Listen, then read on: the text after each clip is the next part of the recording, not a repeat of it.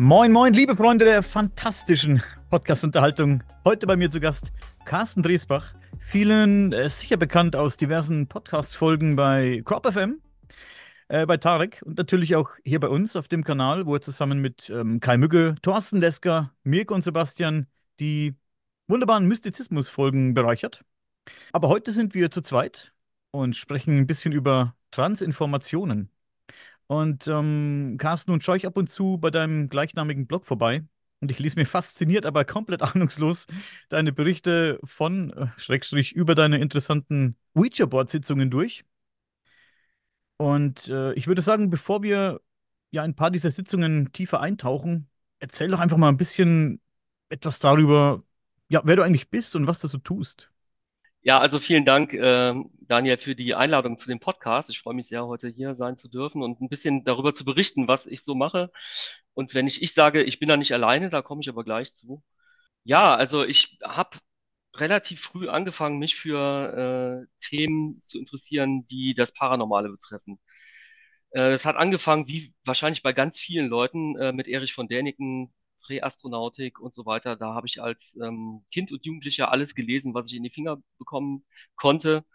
Und natürlich bin ich dann darüber ähm, auf die UFO-Thematik gekommen und alles, was damit zusammenhängt.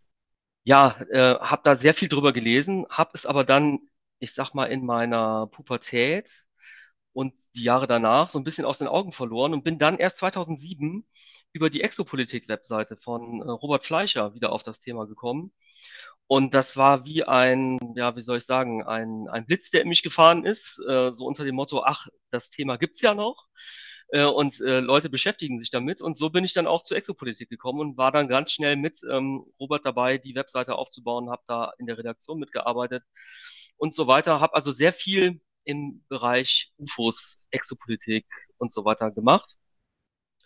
Und in diesem Zuge ist der Robert Fleischer eines Tages auf mich zugekommen und hat gesagt, ja, er hat Kontakt zu jemandem, der sich mit Geisterstimmen beschäftigt. Und das war der Professor äh, Senkowski aus Mainz. Und äh, der Professor Senkowski, der hat auch ein Buch geschrieben, ein Standardwerk in der Transkommunikation.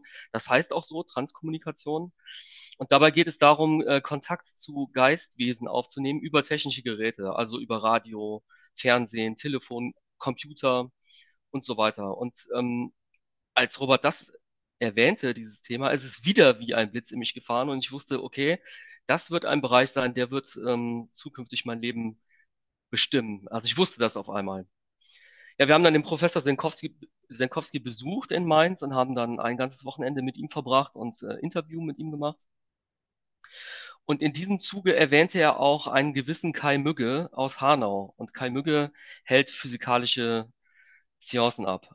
Also physikalischer Mediumismus, die Hörer kennen das ja wahrscheinlich, die äh, die Folgen gehört haben mit Kai Möge. Da geht es darum, dass man in einem Seance-Raum sitzt, dass sich die Geister dort manifestieren, Gegenstände bewegen können und so weiter. Ektoplasma tritt aus dem Medium aus und ähm, es werden Geisterformen generiert und so weiter. Also ganzes ähm, Arsenal von spiritistischen Phänomenen. Und ähm, das war 2013. Da habe ich das erste Mal Kai Mügge getroffen, habe an einer dieser Sitzungen teilgenommen. Eigentlich äh, sogar drei Sitzungen waren das, nämlich ein ganzes Wochenende. Und als ich dann von diesem Wochenende nach Hause gekommen bin, äh, habe ich äh, zu meiner Frau gesagt, also das ist ein Thema, das äh, hat mich so, ähm, ja, wie soll man sagen, begeistert im wahrsten Sinne des Wortes äh, so dass wir dann selber angefangen haben, Experimente zu machen. Also ich habe mir äh, selber ein Kabinett ge ge geschneidert sozusagen und wir haben dann angefangen mit ähm, Tischsitzungen. Das heißt, wir haben am Tisch gesessen, ganz normal, also normal in Anführungsstrichen, äh, und haben äh, versucht, Kontakt mit Geistern aufzunehmen und äh, die Geister gebeten, auch diesen Tisch dann zu bewegen, so wie wir das aus äh, Sitzungen mit Kai Mügel kannten. Das heißt, der Tisch fängt an zu wippen, zu galoppieren, es gibt Klopfgeräusche auf dem Tisch und so weiter. Und ähm, das hat ein ganzes Jahr gedauert, bis das bei uns dann auch anfing. Also das heißt, wir haben dreimal die Woche gesessen tatsächlich ähm, abends am Tisch und haben ähm, die Sitzung eröffnet und die Geister um Kontakt gebeten. Aber ein ganzes Jahr lang ist praktisch nichts passiert. Wir hatten dann mal so ein kleines Knacken in den Tisch oder so, aber da haben wir immer gesagt, naja, das ist, ähm, vielleicht waren wir das sogar selber, keine Ahnung. Aber nach einem Jahr auf einmal ging das dann los. Und der Tisch äh, fing dann an, sich tatsächlich so zu bewegen, wie wir das aus den anderen Sitzungen kannten. Das heißt, er stieg auf auf einer Seite, er fing an ähm, zu galoppieren. Hinterher hat er sich auch auf den Kopf gedreht und äh, so gekreiselt wie eine Münze, die man so andreht und so weiter. Also extremste Tischbewegungen. Und ähm, ja, so haben wir dann weitergemacht. Ich bin dann hinterher ins Kabinett gegangen ähm, und habe äh, versucht, in Trance zu gehen, so wie wir das auch eben aus den Sitzungen von Kai kennen. Ähm, da haben wir dann die sogenannte Transfiguration entwickelt. Das heißt, dass sich Geistwesen über meinem Gesicht zeigen. Aber das ist ein Thema, das wäre vielleicht für eine andere Folge mal was. Und so hat sich das aber die Jahre hingezogen. Wir haben dann weiter experimentiert. Wir sind oft beim Kai gewesen. Wir haben mittlerweile den zweiten Zirkel, der jetzt auch wirklich gut läuft. Da kann ich auch vielleicht später noch drüber berichten. Also wir haben ganz viel gemacht in diese Richtung, aber wir haben dann eines Tages mussten wir hier renovieren und konnten die Sitzung nicht mehr abhalten. Äh, so wie wir das bisher gemacht haben, mit Tisch und Kabinett und so. Und um überhaupt irgendwas zu machen, haben wir gesagt, okay, dann probieren wir es mal am Uja-Board. Dann haben wir unser Ouija-Board ausgepackt, was wir seit äh, praktisch acht Jahren oder so nicht mehr benutzt haben. Wir haben es also früher schon mal probiert, da ist nie was bei rausgekommen. Und nach acht Jahren haben wir dann, wie gesagt, das Ouija-Board ausgepackt und probiert und sofort ging das los, dass wir da Botschaften erhalten haben. Und zwar ähm, Botschaften so, wie wir es nicht für möglich gehalten hätten. Also wir haben da überhaupt gar nicht mit gerechnet. Wir haben immer gedacht, na ja, vielleicht wird mal ein Name buchstabiert oder sowas. Aber tatsächlich kamen richtig lange Botschaften dann zustande und das ging los äh, so 2019 ungefähr. Ja, und äh, warum das früher nicht geklappt hat am Uja-Board, ich vermute mal, dass das meine eigene Einstellung zu diesem äh, Thema Uja-Board war, weil ich habe immer gedacht, na ja, man sitzt da, hat seine Finger auf diesem, auf dieser Holzplanchette und vielleicht schiebt man ja die Planchette doch unterbewusst äh, in die eine oder andere Richtung und schiebt sich so selbst seine Nachrichten zusammen. Aber 2019 wurde ich dann eines Besseren belehrt und ähm, ja, über die Nachrichten können wir dann gleich sprechen. Ja. Das ist so ganz kurz die Entwicklung von 2013 bis jetzt. Ja, vielen Dank. Und seitdem geht's rund. Das ist sehr interessant. Ja. Lass uns kurz einen Schritt zurück machen. Ernst Zinkowski. Finde ich mega cool. Hab auch mit äh, Gesa Dröge schon, äh, schon Dröge über ihn geredet. Hm, genau. Hm. Sehr interessanter Mann. Du hast ihn getroffen, ja? Ja, ja, ich habe ihn mehrmals getroffen. Also wie gesagt, das erste Mal in Mainz selber, wo er noch in seiner Wohnung in Mainz gelebt hat oder seinem Haus. Ein ganzes Wochenende haben wir mit ihm Interviews geführt. Das war super spannend, weil er hatte natürlich eine, ja, wie soll man sagen, eine Historie. Er hat sich ja schon von, seit frühester Zeit mit diesem Thema beschäftigt, mit der Transkommunikation. Hatte Kontakt zu einigen, ich sage jetzt mal Medien, ähm, die Kontakte zu Geistwesen hatten über elektronische Geräte und so konnte er natürlich aus einem riesen Fundus äh, da damals berichten zu diesem Thema. Und das war super interessant. Er hat super viele Geschichten gehabt, konnte auch gut erzählen. Also das war richtig gut und ja, das war so mein erster Kontakt. Ja. 2011 war das, glaube ich, so. Was hast du denn für einen Eindruck gehabt von dem Mann, als du ihm gegenüber saßt und mit ihm gesprochen hast? Naja, also er, er war Wissenschaftler und ähm, ist sehr wissenschaftlich an das Thema herangegangen, ähm, hat äh, viele Experimente gemacht in diesem Bereich und hat aber dann auch im Laufe der Jahre festgestellt, dass man nicht alles wissenschaftlich erklären kann, was äh, die paranormalen Phänomene betrifft. Ja. Und ähm, ja, zum Ende seines Lebens, ähm, wenn man da irgendwas gegen paranormale Phänomene gesagt hat, da wurde er sogar schon mal grantig, weil eben das äh, nicht dem entsprach, was er selber erlebt hat. Also er hatte zum Beispiel jahrelang Kontakt zu Adolf Homes. Das ist äh, ein Experimentator gewesen, der äh, wahnsinnige äh, Kontakte über Telefon, Radiogeräte und aber auch Computer hatte. Der hatte also einen Computer zu Hause stehen, wo dann die, die Geistwesen sozusagen den Drucker angesteuert haben und Botschaften ausgedruckt haben. Teilweise, manchmal sind aber auch die Botschaften auf dem Bildschirm erschienen.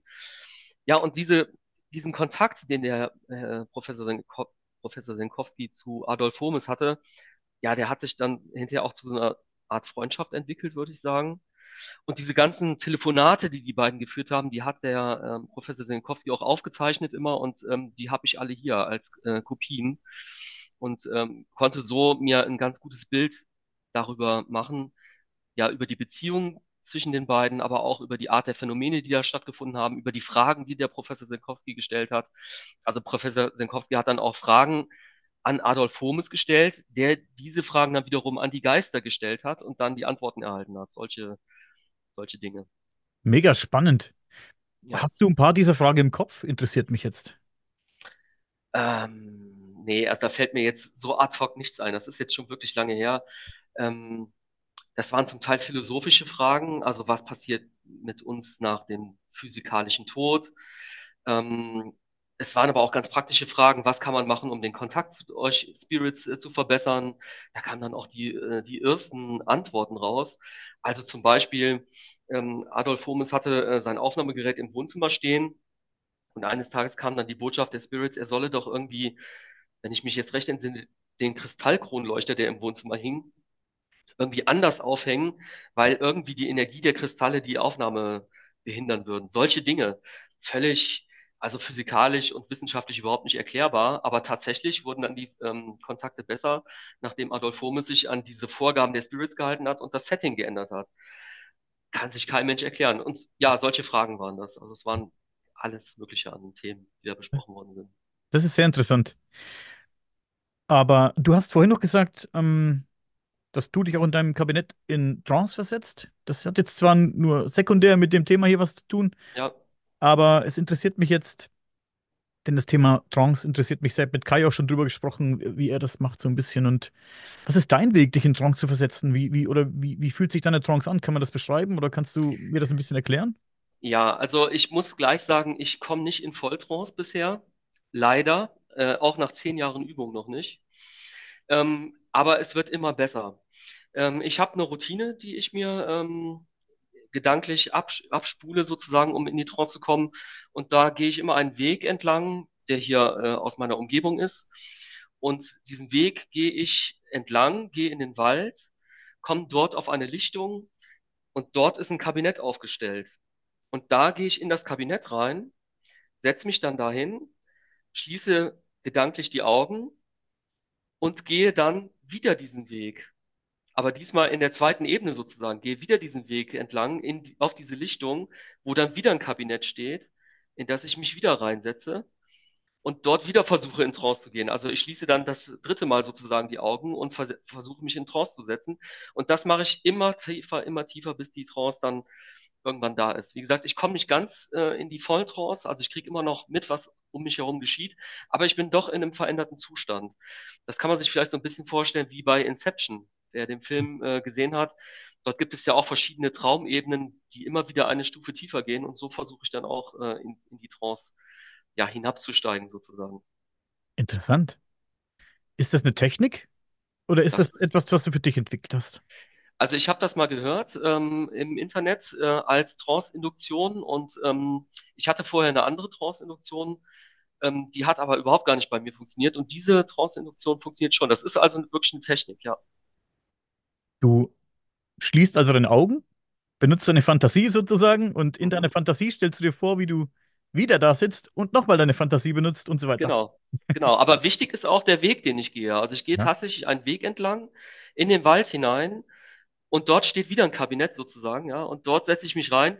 Und das Schöne ist, ich sitze ja tatsächlich in einem Kabinett und in diesem Traumkabinett fühlt sich das dann so an, als ob ich wirklich in einem Kabinett sitze, weil ich sitze ja wirklich in einem Kabinett und so kann ich immer tiefer hinabsteigen sozusagen und immer eine tiefer, äh, eine Ebene tiefer gehen.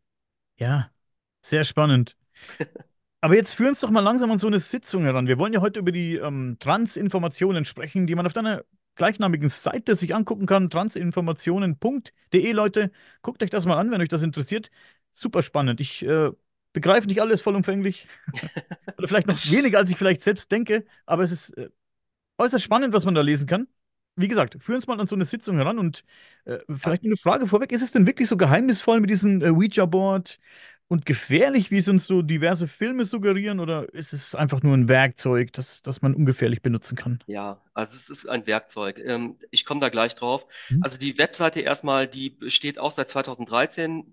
Äh, nach meinem ersten Besuch bei Kai Mügge habe ich gedacht, also das muss an die Öffentlichkeit, das muss auf jeden Fall, müssen die Leute wissen, äh, dass sowas geht, dass es Kontakt äh, zu Geistwesen tatsächlich gibt und so weiter und habe dort äh, den Blog äh, sozusagen gegründet. Da sind dann auch einige Sitzungsberichte von damals noch, ziemlich ausführliche, äh, die ich dann tatsächlich wortwörtlich wiedergegeben habe, was damals ähm, der Geistkommunikator bei Hans auch, äh, Quatsch, bei Hans, bei ähm, Kai Mücke gesprochen hat. So hat das, hat der Blog angefangen und dann ist er ein bisschen eingeschlafen, weil wir ähm, die Sitzungen, die wir abgehalten haben, die sind oft gleich. Also es passieren ähm, viele gleiche Dinge, die sich einfach nicht lohnen zu veröffentlichen auf einem Blog. Das wäre einfach zu langweilig für, für die Leser. Und als dann 2019 die Botschaften bei uns über das Uja-Board anfingen, habe ich auch, habe ich alles aufgezeichnet, habe aber da noch nicht dran gedacht, das zu veröffentlichen. Wir haben dann irgendwann uns die Erlaubnis äh, der Spirits geholt, äh, diese Botschaften veröffentlichen zu dürfen. Und dann habe ich dann angefangen, nachträglich alles ab 2019, alle Botschaften, die wir erhalten haben, zu veröffentlichen. Das ist erstmal so die Geschichte zu dem Blog, wie das, ähm, wie das ähm, sich entwickelt hat. Ja, also das Uja-Bot ist tatsächlich ein Werkzeug, äh, wie ein Telefon. Also äh, das ist so, äh, wenn ich ähm, dich jetzt anrufe übers Telefon, dann wähle ich eine Nummer, ich kenne deine Nummer, und äh, dann weiß ich, okay, der Daniel, der wird gleich dran gehen. Und dann kann ich mich mit ihm unterhalten. Das Uja-Board ist ähnlich. Die Sitzung läuft folgendermaßen ab. Wir gehen in unseren Seance-Raum, also wir haben tatsächlich im Keller einen Raum, der nur für diese Dinge da ist. Dort steht ein Tisch, da haben wir das Uja-Board drauf und die sogenannte Planchette. Das ist ähm, das, ähm, ein herzförmiger Holzzeiger sozusagen, der auf dem Uja-Board liegt. Und auf dem dann die Finger der einzelnen Teilnehmer gelegt werden und ähm, diese Planchette hat einen Zeiger vorne dran und äh, wenn dann die Spirits eingreifen, wird sich dann diese Planchette auf die einzelnen Buchstaben bewegen und so Wörter buchstabieren. Ähm, bevor wir aber damit anfangen, ähm, ja, sprechen wir eine sogenannte Affirmation. Das heißt, wir bitten die allumfassende Schöpferkraft, so nennen wir das, ähm, um geistigen Schutz, um Unterstützung bei dieser Sitzung da komme ich auch gleich nochmal drauf zu, warum das so wichtig ist. Und dann bitten wir äh, unseren Hauptkommunikator um Kontakt über das Uja-Board. Das heißt, wir eröffnen die Sitzung ganz offiziell mit dieser Affirmation. Man kann auch Gebet dazu sagen. Ähm, und dann, dann bitten wir, wie gesagt, unseren Hauptkommunikator um Kontakt und dann legen wir die Finger auf die Planchette. Und in den meisten Fällen beginnt die Planchette dann innerhalb der ersten Minute sich zu bewegen und die Botschaften werden buchstabiert. Dann ist es so, dass ähm, Buchstabe für Buchstabe natürlich abgefahren wird von der Planchette. Und wenn dann ein Wort fertig ähm, buchstabiert wurde, äh, rutscht die Planchette auf Ja. Also das Uja-Board hat ähm, nicht nur das Alphabet aufgedruckt, sondern auch noch Ja und Nein, alle Zahlen, dann die Himmelsrichtung Nord, Süd, Ost, West und ich glaube noch, ach ja, und die Sonne und den Mond. Sonne steht meistens für Lachen, Mond für Weinen oder halt Mond für Nacht, Sonne für Tag. Also da können die Spirits so ein bisschen abkürzen und müssen nicht alles buchstabieren, sondern manches geht halt über die Symbole. Aber wenn dann ein Wort buchstabiert worden ist, dann rutscht die Planchette auf Ja, sodass ich weiß, okay, ein Wort ist fertig und das schreibe ich dann auf.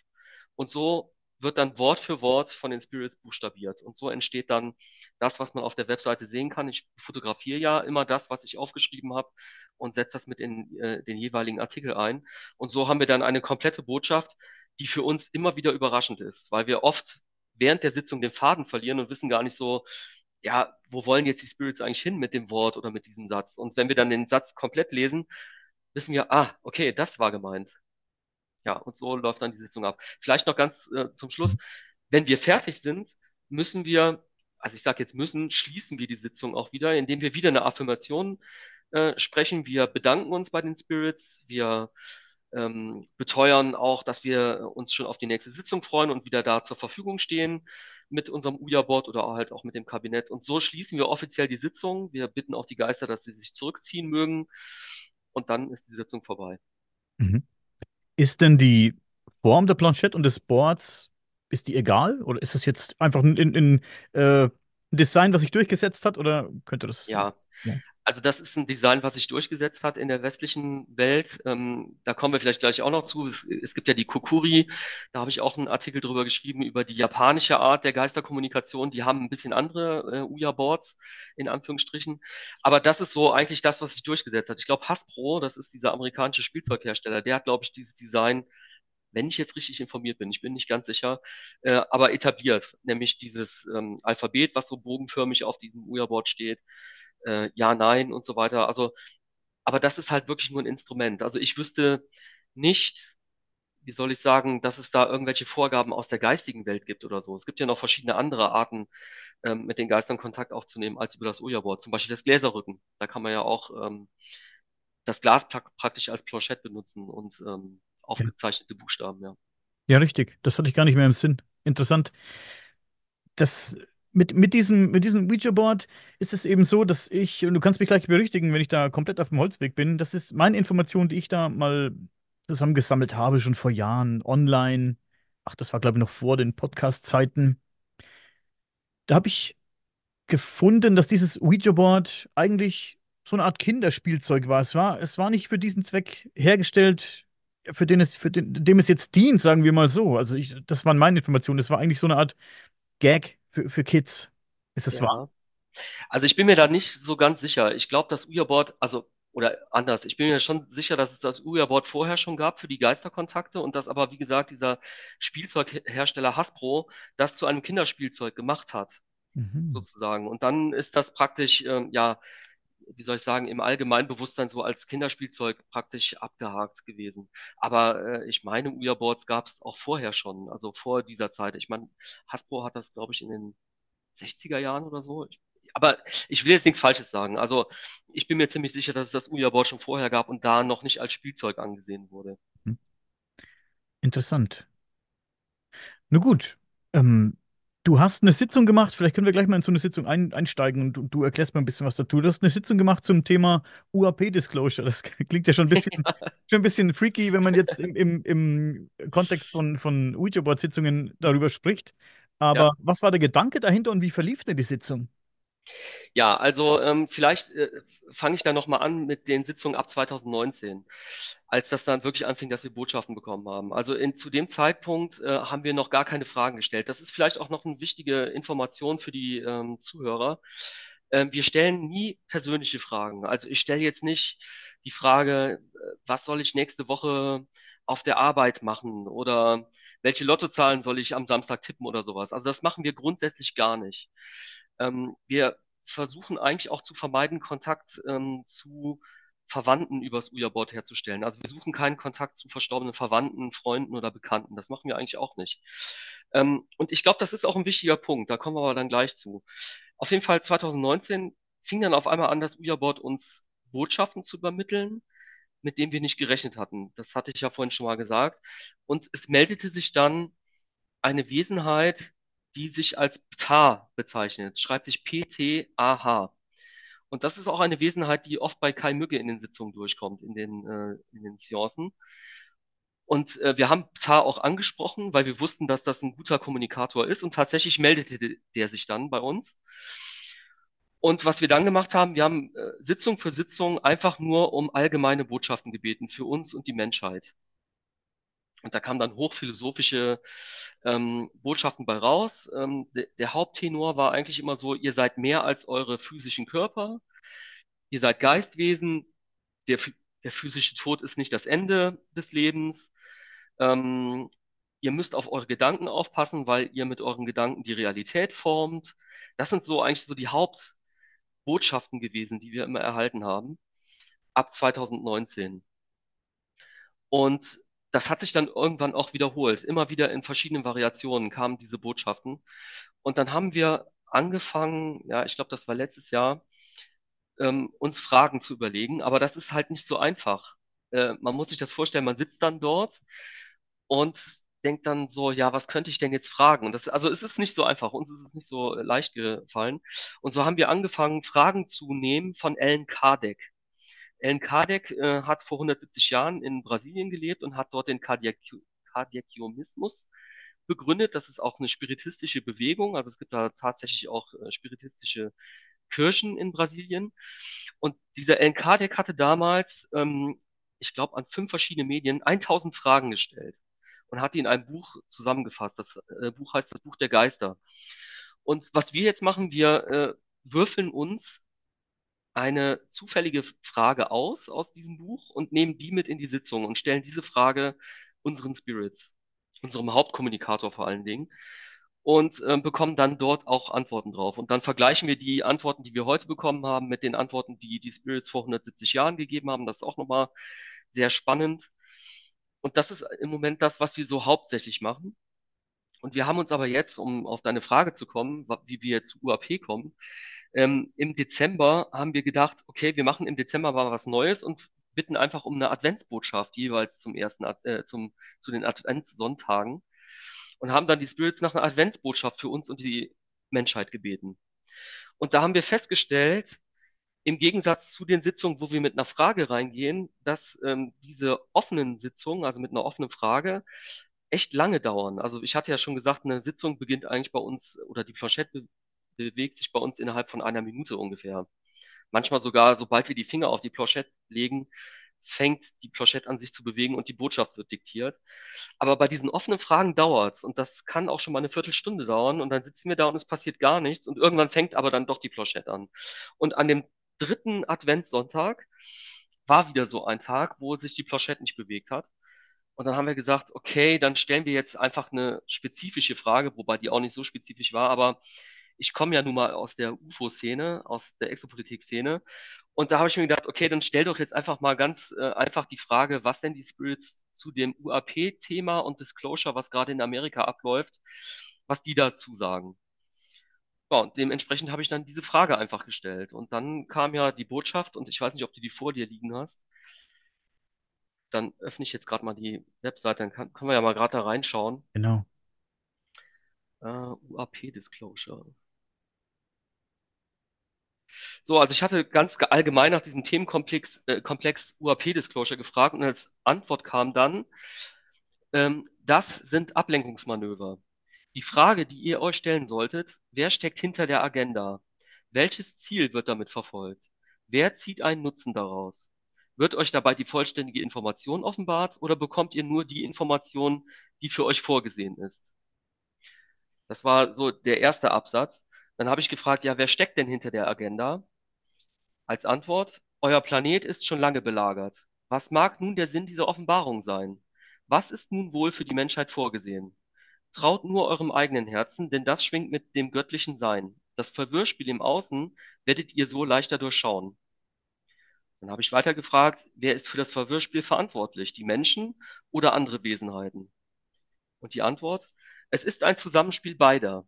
Verwirrte, fehlgeleitete Menschen dienen ihren falschen Göttern, deren Macht zu schwinden beginnt, die versuchen, ihre Macht zu erhalten. Dazu nutzen sie Mittel, die es euch leichter machen, sie zu erkennen. Denn ihre Mittel dienen niemals der göttlichen Schöpfung, sondern einzig der Unterdrückung. Und dann habe ich als letztes noch gefragt, ist die Offenbarung in Klammern Offenlegung positiv oder negativ für die Menschheit? Als Antwort, meine lieben Freunde, vertraut euren Herzen. Das ist euer Ratgeber. In der dunkelsten Zeit wird es euch lotsen. Ihr spürt, wenn euch jemand ehrlich begegnet oder ob er etwas verbergen möchte. Und dann war Ende.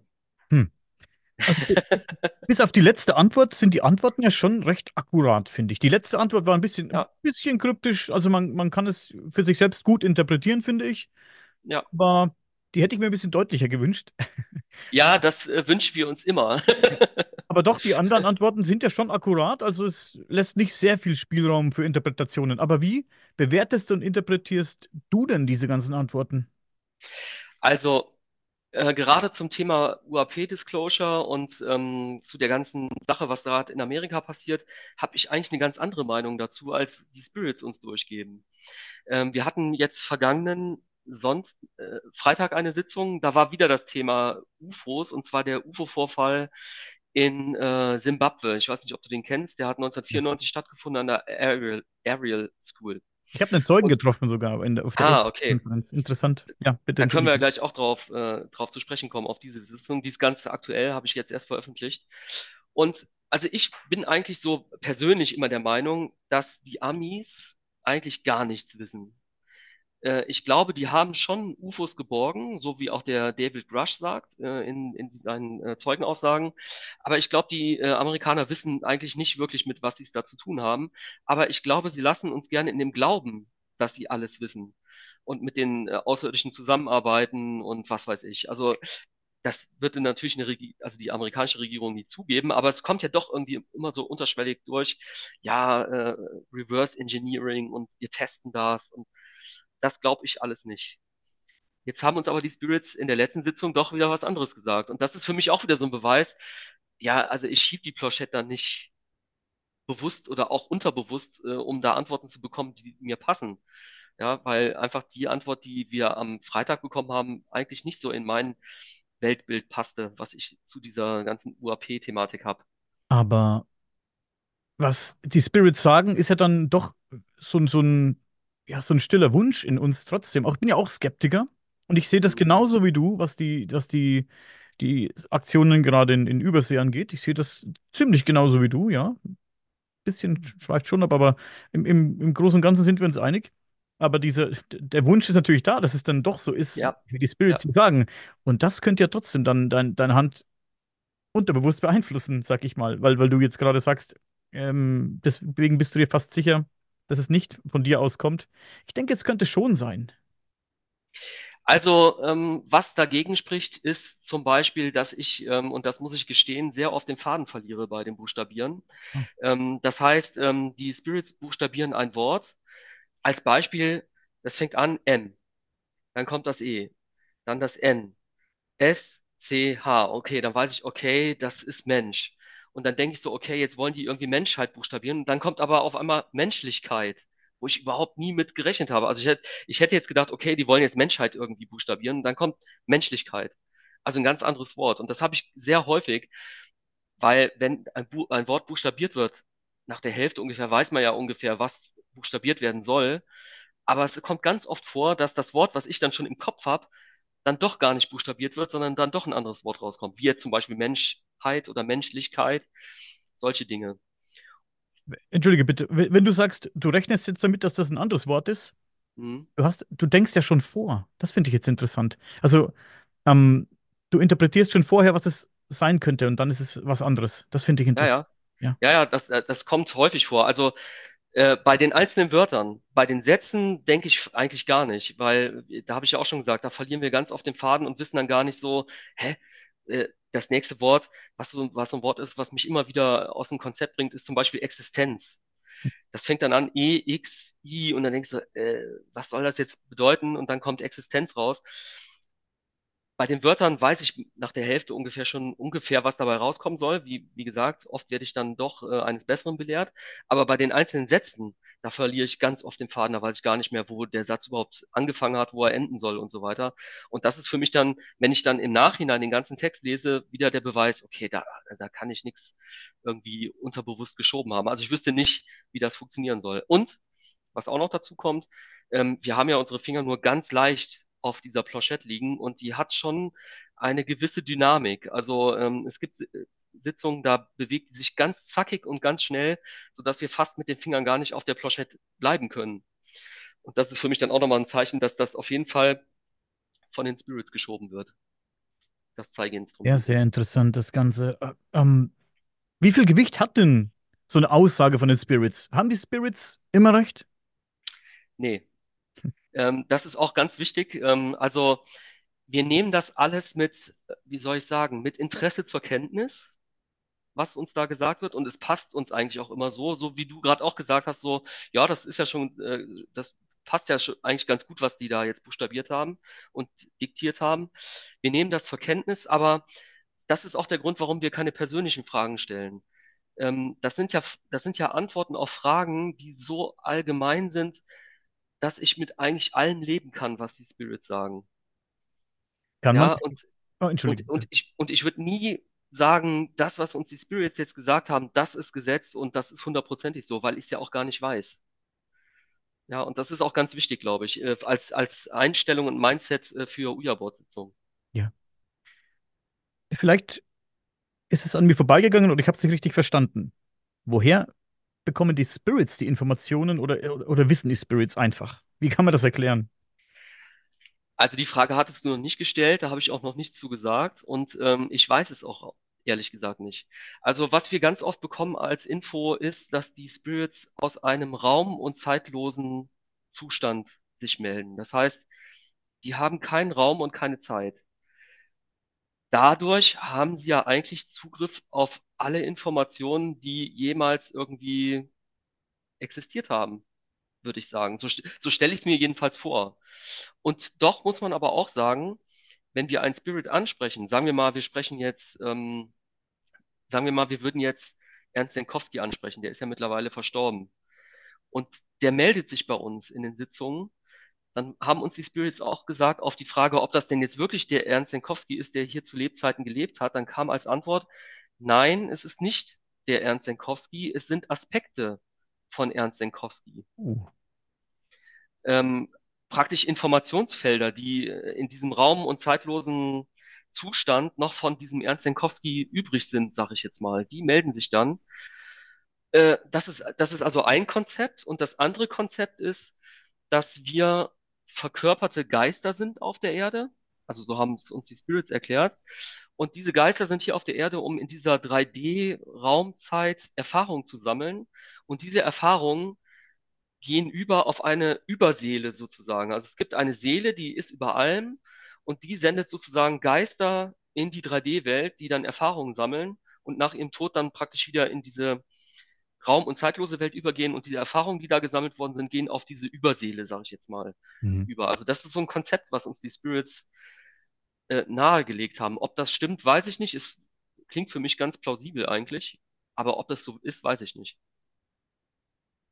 Die Problematik bei mir ist oder, oder war zumindest, dass ich mir solche Vorgänge, wenn ich mir das Jenseits vorgestellt habe oder versucht habe vorzustellen und ähm, all diese Dinge, über die du sprichst, die geistige Welt, dass ich da wahnsinnig kompliziert denke und mir das vorstelle, als wäre es ein Wahnsinns Hokuspokus. Und man versucht sich ja, man ist ein Mensch, ich bin natürlich ein Mensch und ich versuche mir natürlich ein Bild im Kopf zu erstellen, wie das aussehen könnte. Aber in, in Wirklichkeit könnte es natürlich genauso aussehen, so wie wir uns jetzt sehen, du stellst eine Frage, da sitzt ein, ein Operator irgendwo an einem, an einem Keyboard und greift auf eine Datenbank zu einfach. Du fragst nach Informationen, er sucht die Informationen raus, eben in Echtzeit dann halt. So simpel könnte es einfach sein. Es ist einfach ein, äh, ja, du greifst einfach auf, wie du bei ChatGPT nach Informationen fragst oder bei Google nach Informationen fragst. Das ist einfach eine, eine Datenbank, auf die du zugreifen kannst. Und irgendjemand erlaubt dir eben, aus welchem Grund auch immer, dass du da reingucken darfst oder, oder mhm. mal Fragen stellen darfst. Und bringt mich zu einer weiteren Frage. Vorhin hast du es angedeutet. Du meintest, Freunde und Verwandte werden nicht kontaktiert. Also erklär mir mal, warum das, warum das so ist. Also ich, ich muss das ein bisschen einschränken. Äh, wir kontaktieren keine verstorbenen Verwandten, Freunde und Bekannte in den Uja-Board-Sitzungen. Mhm. Ähm, wir wollen uns nicht abhängig machen vom Uja-Board. Deswegen stellen wir auch keine persönlichen Fragen, wie jetzt, was ich gerade gesagt habe, welche Lottozahlen soll ich nächste Woche tippen oder soll ich mir dieses Auto oder das andere Auto kaufen? Machen Leute ja, die am Uja-Board sitzen, weil sie glauben, sie kriegen von den Spirits dann wirklich die Antworten, ähm, die dann auch passen. Das glaube ich nicht und wir wollen uns nicht abhängig machen und wir wollen, ja, wie soll ich sagen, uns nicht ähm, ähm, ja, wie soll ich das ausdrücken? Also sagen wir mal, wir kontaktieren meinen verstorbenen Opa über das Uja-Board und da kommen dann Sachen zutage, die nicht stimmen können oder so. Das würde komplett unser Weltbild zerstören von dem, was wir überhaupt machen, wer sich da überhaupt meldet und so weiter. Und das wollen wir einfach vermeiden. Das ist also auch noch ein weiterer Grund, warum wir das über das Uja-Board nicht machen. Verstehe. Das heißt, wenn ich aber solche Fragen stelle, bekomme ich Antworten. Ja, also unter Umständen bekommt man Antworten, aber wie gesagt, ob die stimmen, weiß ich nicht, weil es kann auch sein, und das spielt auch eine wichtige Rolle, mit welcher Intention gehe ich an das Uja-Board und nehme Kontakt mit den Geistern auf. Wenn ich jetzt nur so, sage ich jetzt mal, ich-bezogene Themen habe, ja, also wenn ich wissen will, was ich machen soll und so weiter, ähm, dann kann es gut sein, dass ich auch Trickster einschalten können, die dir Antworten geben, die du auch hören willst. Also das sind FOB-Geister, äh, die ja die dann eine Freude daran haben, dir Antworten zu geben, nach denen du dich dann richtest. Und das kann dann, wie ich gerade schon sagte, zu einer Abhängigkeit führen und dann wirklich auch gefährlich werden. Die geistige Welt hat Humor. Ja, schon. Auf jeden Fall. Möchte die geistige Welt mit, hm. wenn du sagst, die hält die bei Stange, die Leute, so könnte man das ausdrücken, die, die hält die mit den Antworten, die sie hören möchten, bei Stange? Hat die geistige Welt etwas davon? Wissen wir das? Haben wir da darüber Informationen? Ich habe äh, in einem englischen Interview mit, mit einem Kerl gesprochen, der hieß äh, Jack Chavez und er sprach von einem astralen Parasit. Da habe ich mal ein kurzes Video drüber gemacht und der eben, man könnte, manche nennen es Energievampir, ne? Der, der, mhm. Er lebt von der negativen Energie etc. pp. Ich habe es nicht mehr genau im Kopf, aber ist es, reden wir über sowas? Das kann es geben, ja. Also ich sag mal, wir haben sowas in den zehn Jahren, seitdem wir das machen, nie erlebt. Also wir haben durchweg positive Erfahrungen gemacht, liebevolle, humorvolle Erfahrungen. Ähm, aber ja, sowas gibt es. Also ich kenne auch so ein Beispiel aus der, Histo äh, aus der ähm, Historie. Ähm, da ging es allerdings um das automatische Schreiben. Automatisches Schreiben heißt, ich versetze mich in Trance, habe dabei einen Stift in der Hand und die Spirits übernehmen praktisch meine Hand und äh, schreiben dann Botschaften auf. Und ähm, da war eine Frau, ich weiß jetzt nicht mehr, wie die hieß, die hat das extremst gemacht. Die hat also jeden Tag stundenlang da gesessen, hat versucht dann mit den Spirits Kontakt aufzunehmen. Das hat dann auch irgendwann geklappt, aber das war dann so schlimm, dass sie auch gar nicht mehr aufhören konnte. Sie hat dann auch nichts anderes mehr gemacht, also ist total verlottert gewesen und ähm, ich glaube, es wurde sogar ein Exorzismus an ihr durchgeführt, um das wieder loszuwerden. Also das kann es schon geben, ja. Deswegen äh, sprechen wir auch immer die Affirmation äh, auf vor unseren Sitzungen, indem wir die allumfassende Schöpferkraft, so nennen wir das, manche nennen das Gott, man kann es nennen, wie man will, ähm, um geistigen Schutz auch bitten. Und äh, die Spirits haben uns auch gesagt, wir sollen das immer machen vor den Sitzungen. Ja. Gibt es denn Fragen, die absolut tabu sind, wo vielleicht die geistige Welt gesagt hat, hey, das fragst du lieber nicht, das lassen wir? Also ich kenne jetzt keine Tabufrage. Wenn die Spirits nicht antworten wollen, dann antworten sie einfach nicht. Mhm. Ich wüsste jetzt keine Tabufrage, nee, wüsste ich nicht. Du hast mir vorhin was zu dem Vorgang erzählt, wie also so eine Sitzung eröffnet wird und wie sie auch geschlossen wird. Das habe ich auch schon gehört. Das hört man auch dann in diversen Filmen, sieht man das. Und dann werden die Leute von einem Geist verfolgt und der ärgert die dann den Rest ihres Lebens. Hm. Wieso klappt es denn bei manchen Menschen, die das wirklich nur so als Party-Gag machen? Bei manchen klappt es und bei, ich habe mich hingesetzt mit, dem, mit diesem Ouija-Board und ähm, ich habe da, bei mir passiert da gar nichts. Ist es, merken die, dass ich davon nicht viel halte. An was liegt's? Äh, Gehe ich, bin, Ja, ich, bin ich das Problem? Ich bin, vermutlich bin ich das Problem, ja? ja. Also Ja. ich, ja genau. Also ich habe ja gerade schon gesagt, wir haben ja früher auch schon am Ouija-Board gesessen und da passierte gar nichts bei uns. Also es hat, also die Planchette hat sich bewegt, da kam aber nur Kauderwelsch raus. Ich war super skeptisch, weil ich gedacht habe, naja, vielleicht schieben wir dann doch selber die Planchette und so weiter. Da ist einfach nicht viel passiert. Ähm, und ähm, ich bin mir ziemlich sicher, dass es an mir gelegen hat, weil ich gesagt habe, ne, wer weiß, vielleicht bin ich es doch selber. Mhm. Also das heißt, was ich vorhin schon sagte, die Intention, mit der ich an das Thema rangehe, ist sehr wichtig. Und dazu zählt auch, glaube ich an diese Dinge oder nicht. Ähm, das kennen wir ja auch aus den physikalischen Sitzungen bei Kai Mügge oder überhaupt. Wenn Skeptiker dabei sind, passiert meist wenig oder gar nichts. Und für die Skeptiker ist das natürlich dann der Beweis, dass das alles nur äh, gefaked ist, weil ja jetzt ist ein Skeptiker dabei, dabei der besonders aufpasst und deswegen äh, produziert das Medium keine, äh, keine Phänomene. Aber ich glaube, es ist tatsächlich die innere Einstellung, die da eine ganz wichtige Rolle spielt. Und wenn ich jetzt, ähm, so wie du gerade gesagt hast, auf einer Party bin und vielleicht sogar noch Alkohol getrunken habe oder so, und wir wollen einfach mal die Spirits ansprechen, mal gucken, was dabei rauskommt, ja, dann lade ich auch entsprechende Spirits ein, die auch auf wie, sich wie auf einer Party fühlen und ein bisschen Spaß haben wollen. Ja. Ich kann mir das gut vorstellen, wenn du sagst, da ist ein Skeptiker dabei, vielleicht zwei oder mehr, dann passiert nichts, weil die Spirits sagen, nö, mag ich nicht. Ne? Mir gefällt der Vibe nicht, den du hier mitbringst, sagen die vielleicht. Ja. Guck, was du für eine Attitüde hast. Nö. ja, und dann, und den, den Spirits ist es vermutlich auch völlig egal, ob, ob es bewiesen ist, ob es die gibt oder nicht. Denen ist das vermutlich völlig egal. Ob jetzt der Skeptiker sagt, ich habe recht, oder die anderen sagen, ich habe recht, denen ist das scheißegal. Und deswegen sagen die, nö, ich mag deine, deine Energie nicht und dann komme ich nicht. Ähm, eine Frage, die mich immer brennend interessiert, oder eine Sache, die mich immer brennend interessiert, ist, äh, deine Meinung interessiert mich sehr zum Thema, warum gibt es diese Verbindung zur geistigen Welt? Warum können wir auf die geistige Welt zugreifen? Warum gibt es Wege, reinzugucken, in die geistige Welt reinzuhören, in die geistige Welt? Ist es, hm, ist es ein Geben und Nehmen? Eine Hand wäscht die andere. Haben wir was davon? Haben die anderen was davon? Wozu ist, ist diese Connection da? Was weißt du darüber? Also, so wie sich das mir darstellt, ist das einfach die Natur des Menschen. Die geistige Welt, die Geisterwelt gehört zu dem Menschen so wie auch die 3D-Welt, in der wir uns bewegen. Äh, wie komme ich darauf? Ähm, ich habe 2013 an einer Yuwipi-Zeremonie teilgenommen von Lakota äh, Natives, Indianern. Ähm, und die leben schon seit Jahrtausenden mit ihren Geisterahnen zusammen. und befragen die, ähm, geben ihnen Opfer, bringen ihnen Opfer dar und so weiter. Also für die ist das ganz normaler Alltag und dementsprechend sind auch deren Zeremonien so, dass sich dort die Ahnen im Raum manifestieren. Ähm, die können dich berühren, die können reden, die sind also da aus der Geisterwelt, so wie du jetzt vor mir sitzt. Oder wie eine andere Person hier im Raum bei mir ist. Also, das heißt, für mich ist das eigentlich die, die, der normale Zustand des Menschen, dass er mit den Verstorbenen, mit den Geistern kommuniziert.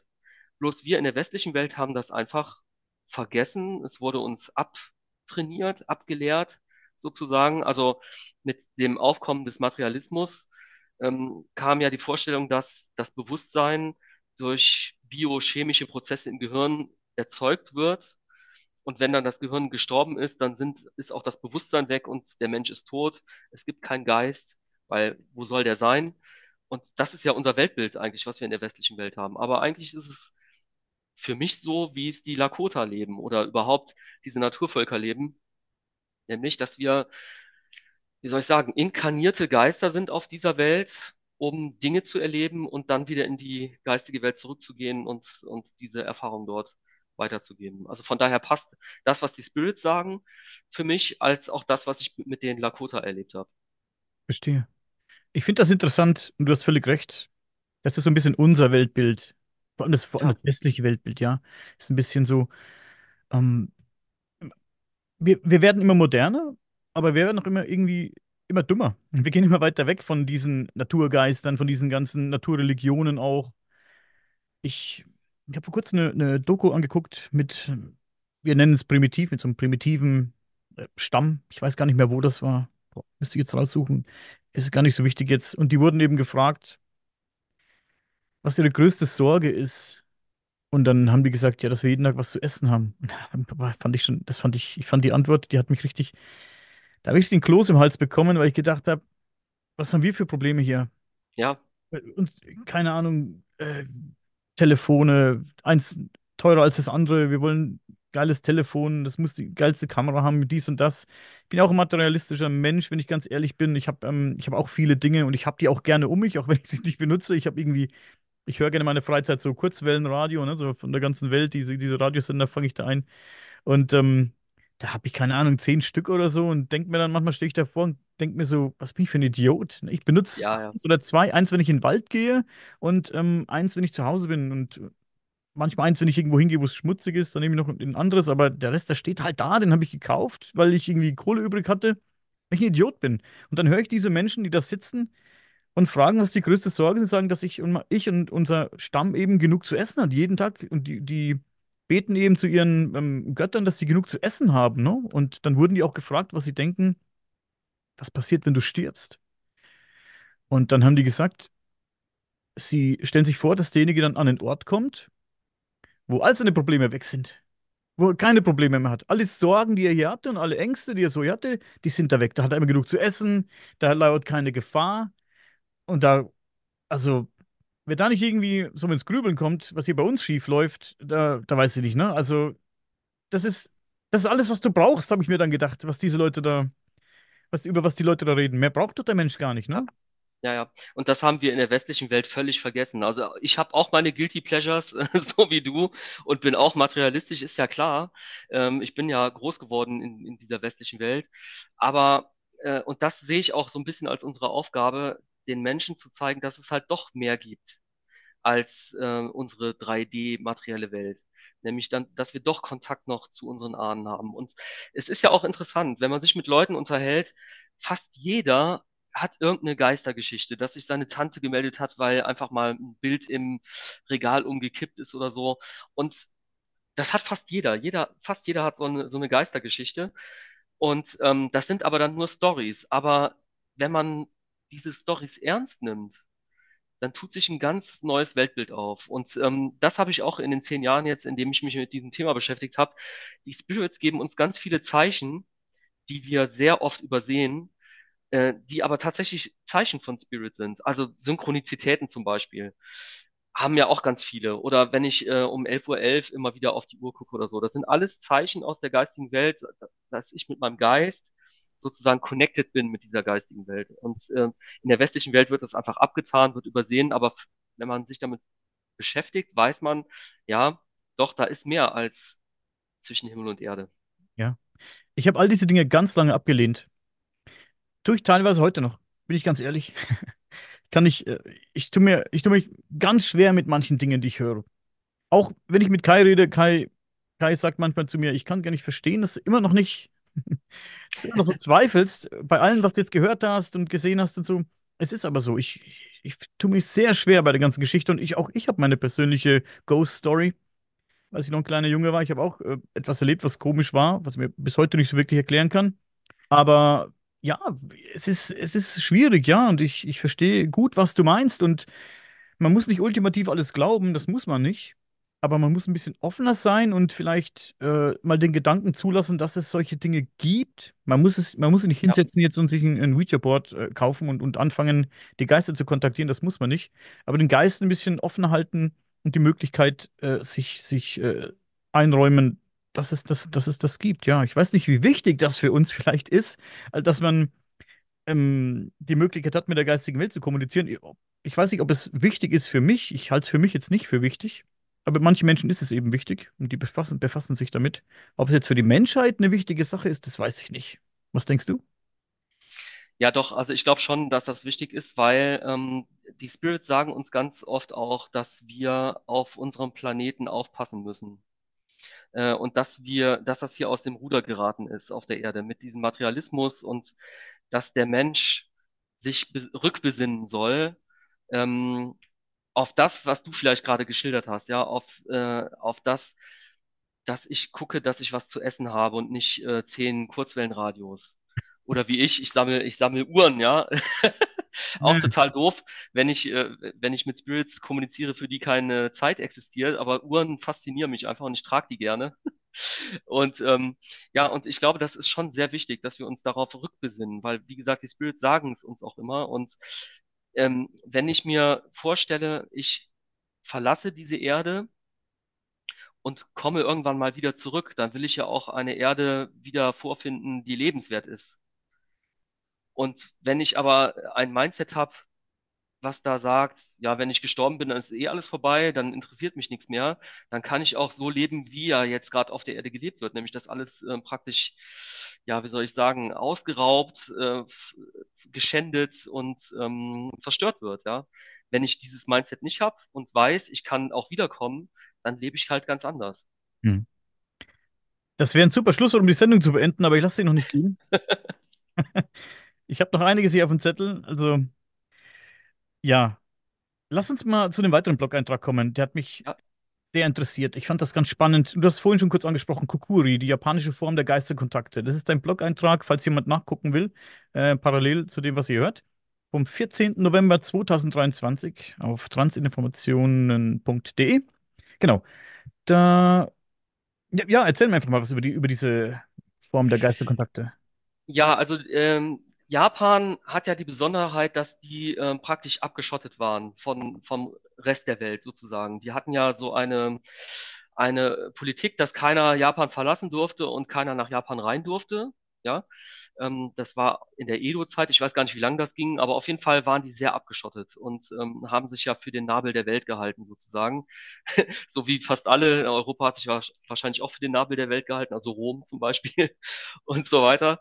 Und ähm, was aber interessant ist, in, ich glaube, in den ähm, äh, Ende des 19. Jahrhunderts äh, fing es dann auch in Japan an, dass die Japaner Kontakt zu Geistern aufgenommen haben, und zwar auch über, ähm, über das Ouija-Board, aber auch über ein Tischchen, ähm, was dann auch so gewippt hat. Also, ähm, ja, wie soll man sagen, die haben praktisch auf ihren Matten gesessen.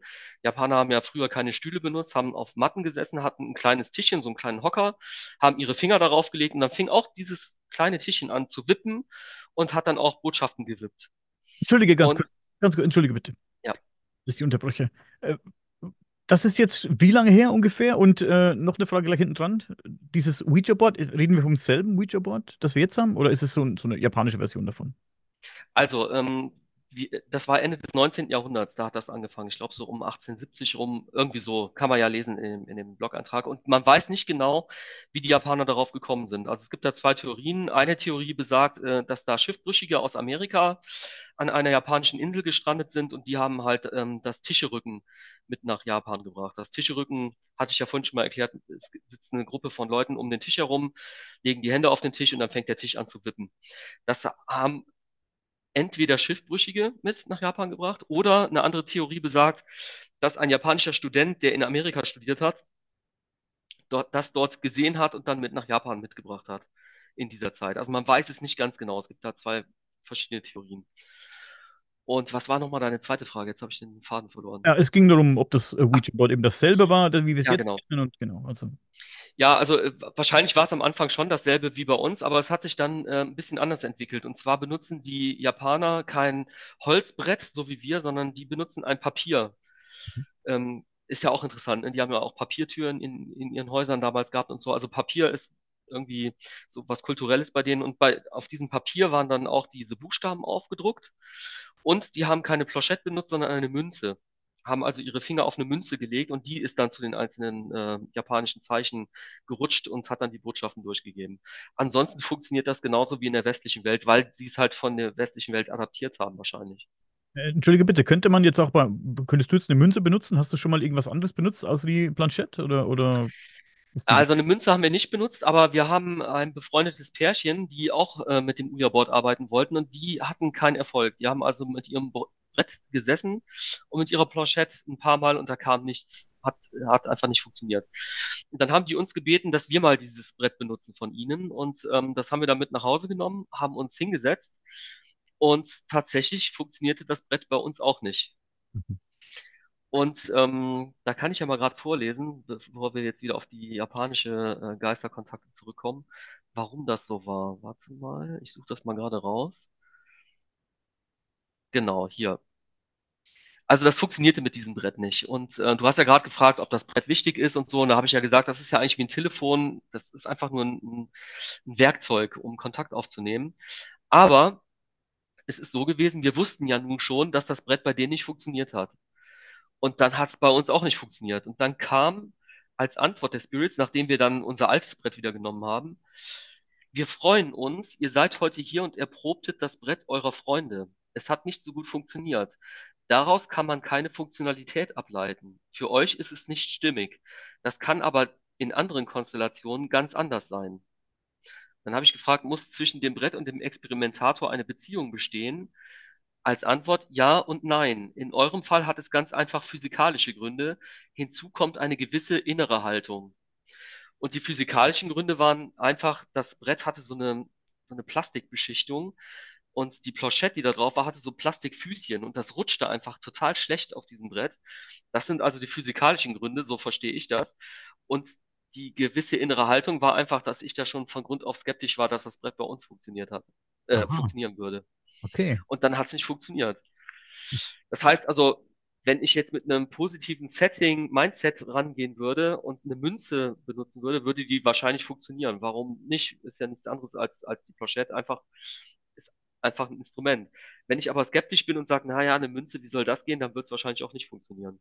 Ja, okay. Sehr interessant. Ähm, aber lass uns fortfahren mit äh, Kokuri. Das ist äh, sehr Ja, spannend gewesen. Ich weiß gar ja, nicht, ich wo du aufgehört hast. Genau, ich muss da gerade nochmal reinspringen. Ähm, ja, also die Japaner haben also mit dem Tischchen angefangen und haben da erstmal so ein bisschen ähm, Geisterkontakte hergestellt, so wie bei uns die Tischsitzung. Dann ähm, war interessant, bei uns ist ja die Vorstellung, dass sich Verstorbene melden. Zumindest ähm, wird das meist, meistens so angenommen. Also Verstorbene melden sich über das Ouija-Board. Ähm, bei den Japanern waren das aber keine Verstorbenen, sondern ich muss das ablesen. Das sind sogenannte Kokuri. Daher kommt übrigens auch das Wort über diese, zu diesen Geisterkontakten. Und zwar sind das Tiergeister, Fuchsgeister, Katzengeister, die sich da melden. Das ist also so im, in, in dem Mindset der Japaner. Dann haben die die sogenannte Boston Planchette benutzt. Boston Planchette heißt, dass ich an die Planchette, die ich auch beim Ouija-Board benutze, einen Stift festmache und dann rutscht die äh, Boston Planchette über ein weißes Blatt Papier und der Stift, der an der Planchette befestigt ist, schreibt dann praktisch Sätze. Das haben wir selber ein, zwei Mal ausprobiert, hat aber nicht geklappt bei uns. Das ist also so die dritte Art ähm, der Geisterkontakte und daraus hat sich dann hinterher das Ouija-Board entwickelt ähm, bei den Japanern oder durchgesetzt und das wird in Japan dann als Kukuri bezeichnet. Viel mehr gibt es da eigentlich nicht zu erzählen. Also wer da mehr wissen will, soll bitte den Artikel lesen. Der geht so ein paar Seiten lang mit vielen, äh, mit vielen Bildern aus der damaligen Zeit. Aber das ist so das Interessante, weil man weiß ja nicht viel über, über Japan. Ne? Das gilt ja auch äh, für die UFO-Thematik. Da gibt es bestimmt sehr viele ähm, Vorfälle, von denen wir gar nichts wissen. Eben auch durch die Sprachbarriere und weil es einfach auf der anderen Seite der Erde ist. Richtig. Da gibt es mit Sicherheit einiges, von dem wir nichts wissen, gerade in in der, auf dem Gebiet UFO. Aber ja, du sagst es. Die Sprachbarriere ist das Problem. Ja, ja, leider. Ich versuche meine, meine Fühler auszustrecken in die Richtung, aber es ist äh, fast unmöglich da. Es gibt ja. ein UFO-Museum, habe ich äh, gesehen, in Japan. Das finde ich ganz spannend. Und ähm, ich habe da versucht, jemanden zu erreichen, aber auf Englisch konnte mir da keiner weiterhelfen. Das war ganz schwierig.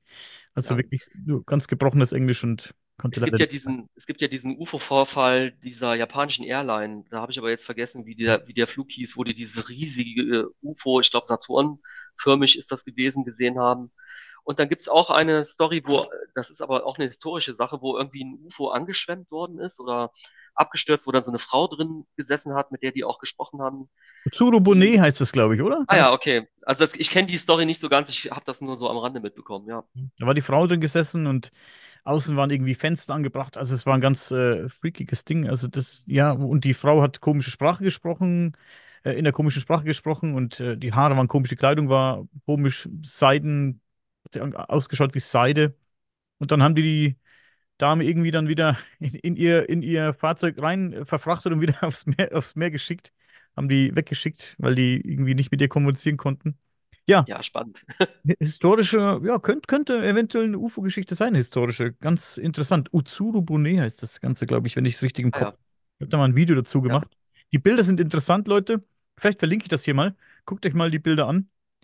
Ich sage immer, dass ich so viel verlinken will. Äh, in der Folge, und dann irgendwie mache ich es immer nicht. Das, das ist, ja, schuldig. Aber ich versuche es, äh, Leute. Sorry, ich nehme es mir nicht krumm, wenn ich mal was vergesse. Ich habe noch eine sehr interessante ja, Sitzung einer etwas anderen Art von dir auf dem Schirm. 16. Mhm. September 23. Der fliegende Schellenring, da klingeln ja meine Skeptiker-Alarmglocken sehr laut. Wenn irgendwas ja. fliegt und schwebt, da klingelt es ganz laut bei mir. Was, was, äh, in dieser Tischsitzung erlebten wir einen weiteren Durchbruch bei den Schellenring-Experimenten, schreibst du. Und zum Schluss mhm. gab es eine kurze Botschaft des Spirits über das Ouija-Board. Erzähl mal, was da los war. Ja, also ich sagte ja schon, wir haben äh, einen erweiterten Zirkel. Also ich muss dazu sagen, ich sitze hier zu Hause am Ouija-Board mit meiner Frau. Äh, also wir sitzen zu zweit am Ouija-Board. Und äh, wir machen auch äh, wöchentlich unsere Kabinettssitzung hier zu zweit, aber alle zwei Wochen sitzen wir mit einem erweiterten Zirkel zusammen. Da sind wir dann fünf, fünf Zirkelmitglieder. Ähm, und ähm, da sitzen wir am Tisch. Da machen wir Tischsitzungen und teilweise auch Kabinettssitzungen. Und in einer dieser Tischsitzungen ähm, ist ein Experiment, dass wir einen Schellenring, das ist so ein kleines Instrument mit so, mit so Schellen dran, auf den Tisch legen und dort unsere Finger drauflegen, praktisch wie bei der Planchette am Ouija-Board. Und dann beginnt dieser Schellenring sich zu bewegen. In äh, mannigfaltiger Art, sag ich mal. Also er macht ganz große Kreise, er äh, rutscht an den Rand, er rutscht auch teilweise unter den Tisch, während wir noch unsere Finger dran haben.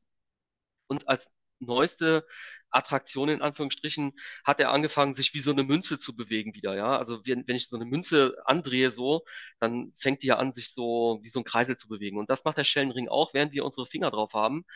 Und dann hat der Schellenring angefangen zu hüpfen, sozusagen. Also wir haben unsere Finger drauf, er macht da seine Bewegungen und auf einmal macht er einen Sprung nach oben.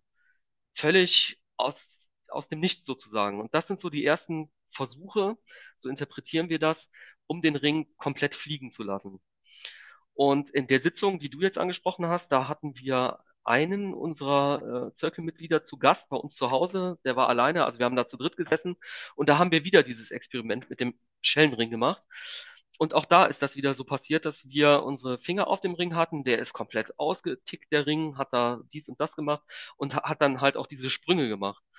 Und ähm, in einer Sitzung ist es dann auch so gewesen, dass sich der Ring aufgerichtet hat. Also der stand dann praktisch auf der schmalen Seite.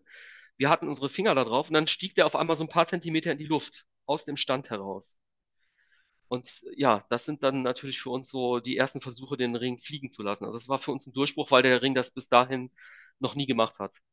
Aber es muss ein Kontakt da sein, also so Im, Körperkontakt. Mom- im Moment noch, ja. Also ich habe einen anderen befreundeten Zirkel, ähm, die haben eine fliegende Trumpet, einen fliegenden Tisch, äh, ver- verschiedene fliegende Instrumente. Die haben dann so Leuchtaufkleber daran äh, angebracht an diesen Instrumenten, sodass man die im Dunkeln sehen kann und dann fliegen die Instrumente im Raum herum. Und das ist auch äh, ein Phänomen, an dem wir arbeiten, dass das auch bei uns funktioniert. Und dieser Sprung und diese, dieses Erheben, dieses kurze mit unseren Fingern noch am Ring, sind so die ersten Versuche der Spirits, das umzusetzen, sozusagen. Kai hat mir schon ein paar Mal erklärt und ich frage dich auch nochmal, vielleicht glaube ich es ja dann. Warum denn dieses Rotlicht und diese Dunkelheit? Ich, ich, ich kenne die Erklärung von Kai. Ich will es von dir nochmal hören. Vielleicht, vielleicht äh, ist es, erklärst du mir irgendwie das so, dass ich es ähm, irgendwann mal verinnerlichen kann und, und äh, umsetzen kann in meinem Gehirn. Also die Dunkelheit hat mehrere Gründe. Ähm, der einfachste Grund und der für mich, wie soll ich sagen, der, der Grund, der am wenigsten zu hinterfragen ist, weil die Spirits das so möchten. Wie komme ich darauf? Ähm, ich komme jetzt nochmal auf die Yuvipi-Zeremonie zurück. Die Yuvipi-Zeremonie ist so, ähm, es treffen sich äh, Leute zu dieser Zeremonie und in der Mitte liegt der Medizinmann äh, gefesselt in äh, eine Decke und äh, die anderen Leute sitzen im Kreis darum herum und ähm, ja, es werden die Geister angerufen und dann fangen die Phänomene an. Das heißt, die Geister manifestieren sich im Raum, berühren dich und so weiter. Es fliegen auch Instrumente herum, es wird gesprochen von den Ge äh, die Geister sprechen dann. Und ähm, ich kannte das bis dahin ja noch nicht, 2013, wo ich das erste Mal da war. Und diese Juvipi-Zeremonie hat in kompletter Dunkelheit stattgefunden. Und da habe ich gedacht, ah, Moment mal, die Phänomene sind gleich, ähm, das Setting ist gleich wie in der westlichen Welt, also absolute Dunkelheit und aber auch Gesang, also viele Parallelen. Und dann haben wir auch die Lakota gefragt, warum, ist das so? Und die einfache Antwort der Lakota ist, weil die Spirits das so wünschen. So, wenn ich jetzt an diese ganze Sache glaube, dann reicht das eigentlich schon er als Erklärung. Wir haben aber auch noch Erklärungen erhalten von den Spirits ähm, für unseren westlichen Verstand sozusagen. Äh, eine Erklärung ist, wenn wir im, in der Dunkelheit sitzen, schalten wir fast alle Sinne aus. Also wir sehen ja nichts mehr. Das ist ja so der wichtigste Sinn eigentlich, den der Mensch hat, so als, als, ähm, als Sehsinn. Und ähm, dadurch können sich ähm, Phänomene manifestieren, die wir sonst, wenn wir sie sehen würden, nicht für möglich halten würden und dann würden die auch gar nicht stattfinden können. Das heißt, ich schneide einen Sinn ab, der mich daran hindert, die Sache skeptisch zu betrachten. Ah, Und dann geschehen diese Phänomene. Und jetzt, jetzt weiß ich schon, was bei dir im Kopf vorgeht. Ein Skeptiker, der sagt natürlich, ja, im Dunkeln kann ich natürlich alle Phänomene ganz leicht fälschen. Äh, und äh, die Leute sagen dann, ja, äh, ne, ich schalte meine Sinne aus, damit das klappt und so. Aber in Wahrheit kann dann das Medium fälschen, weil es halt komplett dunkel ist. Aber ja, wenn ich das halt erlebt habe, so wie ich das erlebt habe, dann ist das für mich die Skeptiker-Erklärung, die aber nicht richtig ist, sondern für mich ist die Erklärung tatsächlich, ich schalte meine Sinne aus, um diese Phänomene stattfinden zu lassen. Das Rotlicht, danach hast du ja auch gefragt, ähm, das hat auch historische Gründe, denn äh, im 19. Jahrhundert haben die Wissenschaftler, die sich mit dieser Thematik äh, beschäftigt haben, versucht, diese Phänomene zu fotografieren. Und damals gab es ja noch keine Fotoapparate, so wie wir die heute hatten, sondern die hatten halt diese Kästen, wo der Film drin war.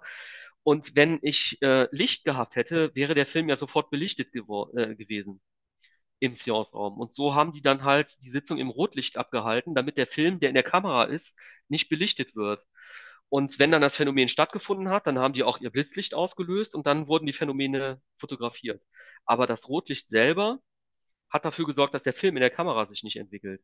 Das ist jetzt so eine weltliche Erklärung für das Rotlicht. Aber auch da haben uns die Spirits wieder gesagt, das Rotlicht ist so ein, ich bin kein Physiker, äh, niederschwingendes Licht. Keine Ahnung, das ist ja so im, im Lichtspektrum irgendwie an, an einer Stelle, wo es äh, okay. niederschwingend ist, keine Ahnung. Und ähm, das Ektoplasma, was äh, bei manchen Medien, Medien extrahiert wird aus dem Mund, aus den Ohren, aus den Augen, ist sehr lichtempfindlich und das Rotlicht hat halt so eine niedere Schwingung, sodass das dann davon nicht beeinträchtigt wird. Das sind so ein paar Erklärungen für Dunkelheit und Rotlicht.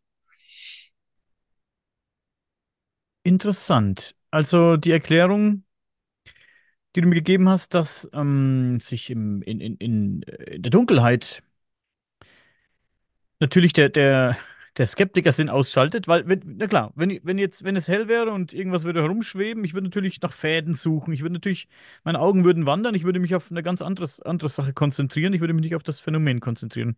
Das macht natürlich Sinn, dass ich da sitze und ähm, ja, nur meine Spider-Sinne, würde man sagen, äh, da walten lasse und ja, auf mich auf die Sinne verlasse. Der Sehsinn, wie du sagst, der wichtigste Sinn für uns, nat- natürlich für uns Menschen, sehen und hören, würde ich sagen, ja. Und man kennt es ja selbst, wenn du, wenn, wenn irgendwas dunkel ist, bist im dunklen Wald, siehst die Hand vor Augen nicht aus irgendeinem Grund oder irgendwie im, im Zimmer, du hörst irgendwas, was dich erschreckt und du hast wirklich jetzt gerade ein bisschen Angst, schärfen sich deine Sinne. So was bei mir damals, als ich mit neun oder zehn in meinem Zimmer saß und dieses komische Atmen gehört habe. Das ist meine Ghost Story. Ich werde die nicht Mhm. nochmal erzählen hier. Aber da haben auch meine, ich habe gemerkt, meine Sinne schärfen sich so ein bisschen. Man hört genauer hin. Vielleicht hört man genauer hin oder vielleicht hört man besser, ich weiß es nicht. Aber man hat das Gefühl, dass man besser hört und, und Ja, jedes kleinste Geräusch auch hören kann. Vermutlich ist es so, vermutlich so ein Instinkt noch, noch in uns drin ist und man, ja, man spürt mit irgendeinem anderen komischen Sinn auch noch so in die Dunkelheit. Und der ist vermutlich dann auch sehr wichtig bei eurer Sache. Das ist natürlich, äh, was, Mhm. was ja auch noch eine Rolle spielt, ähm, oder was heißt eine Rolle spielt, aber ähm, das, was wir machen, wird ja auch oft als das Okkulte bezeichnet. Und das Okkulte heißt eigentlich nichts anderes als aus dem Dunklen kommend. Und ähm, scheinbar, und man muss ja dazu sagen, äh, die Tischsitzung und so, die haben ja im äh, frühen 20. Jahrhundert, hatten die ja nochmal so ein richtiges Hoch. Und ich vermute auch mal, dass das auch schon im Mittelalter war und wahrscheinlich auch schon lange vorher. Und wie gesagt, die Lakotas haben es uns ja auch gezeigt. Ist das tatsächlich eine Voraussetzung, um Kontakt zur Geisterwelt herzustellen? Das Okkulte sozusagen, das aus dem Dunklen kommende. Und das nehme ich einfach so hin. Und ähm, ich muss ja sagen, ich halte ja viele private Sitzungen ab. Also ich sagte ja schon, ich sitze mit meiner Frau alleine und mit diesem erweiterten Zirkel. Ich habe auch andere befreundete Zirkel, mit denen ich schon zusammengesessen habe. Und da kann ich 100 Prozent meine Hand ins Feuer legen, dass da keiner schummelt. Was hätten wir auch davon? Wir gehen damit nicht an die Öffentlichkeit, also bis auf das, was ich jetzt hier mache, aber die anderen gehen da überhaupt gar nicht mit an die Öffentlichkeit. Warum sollten wir uns da treffen und uns gegenseitig da einen vormachen? Also da hat keiner was von. Ja, also, Also im privaten Rahmen hast du definitiv nichts davon, da hattest du recht. Die Lakotas, du sagst, die Lakotas haben die Antwort bekommen, dass die, die geistige Welt es einfach wünscht, dass es dunkel ist. Okay? ja. Mhm. Kann man dann so hinnehmen, wenn man sich damit befasst? Ich natürlich nicht. Ich, ich, ich, mich würde interessieren, ob man weiß, ob sich Spirits, ob, ob die einfach materialisieren könnten und dann so, wie ich dich jetzt vor mir, vor mir sehe, ob die das könnten in der, Du in, in meinst der im Tageslicht im? Licht. Könnten die das, wenn sie es wollten? Oder ist es wirklich notwendig? Das, brauchen die, äh, nehmen die, die Dunkelheit, ähm, brauchen sie die Dunkelheit, weil sie sie wirklich brauchen? Und nicht nur, weil sie sie Also wollen? Oder, oder ist es eben, wäre es auch möglich, dass man sie sieht? Ich vermute schon, dass das möglich ist. Man kennt ja viele Poltergeist-Geschichten oder also man kennt ja viele Geschichten darüber, ja, dass sich äh, Geister auf einmal gezeigt haben. Auch im Tageslicht. Äh, zum Beispiel mache ich ein Foto am Friedhof und dann sehe ich auf einmal da, ach, da ist ja jemand, den habe ich gar nicht gesehen, als ich das Foto gemacht habe. Oder oder ich gehe in eine Kirche, da sitzt jemand in der Bank ganz alleine und äh, hinterher stellt sich raus, da war gar keiner und ich habe aber trotzdem jemanden gesehen. Also ich vermute mal, dass Geister das können. Ähm, die Historie zeigt uns das, aber das ist nichts, was ich bis jetzt erlebt habe. Mhm. Aber ich, also ich habe aber auch keine Erklärung dafür, warum das manche Geister können und manche nicht, scheinbar. Oder was jetzt genau der Grund ist, warum die das können. Also habe ich keine Erklärung für, weiß ich nicht. Aber dass sie es können, denke ich schon. Also die Historie zeigt es uns ja. Dass man Geistererscheinungen manchmal auf Fotos sieht und äh, noch kurz vorweg, weil du gesagt hast, man kennt diese ganzen Geistergeschichten. Ja, es, sind halt eben Geschichten. Für mich sind es oft, also oft sind es halt auch nur Geschichten, Ja, muss man dazu sagen. Es ist, äh, ich meine, was kannst du auch daraus machen, wenn du so eine, so eine Story hörst, so eine, so eine Geschichte hörst? Es ist halt nun mal nur eine Geschichte, ne? Es gibt keine Beweise. Das ist, das ist das Ding. Und wenn du was auf einem Foto siehst, dann könnte es ja auch sein, was der, der es fotografiert hat, vielleicht gar nicht gesehen hat. Oft sind es ja Zufallsfotos. Ne? Man fotografiert Mhm. blind auf dem Friedhof herum oder irgendwo in einem alten Haus herum und dann hat man das irgendwie in der Nachbearbeitung, sieht man das dann.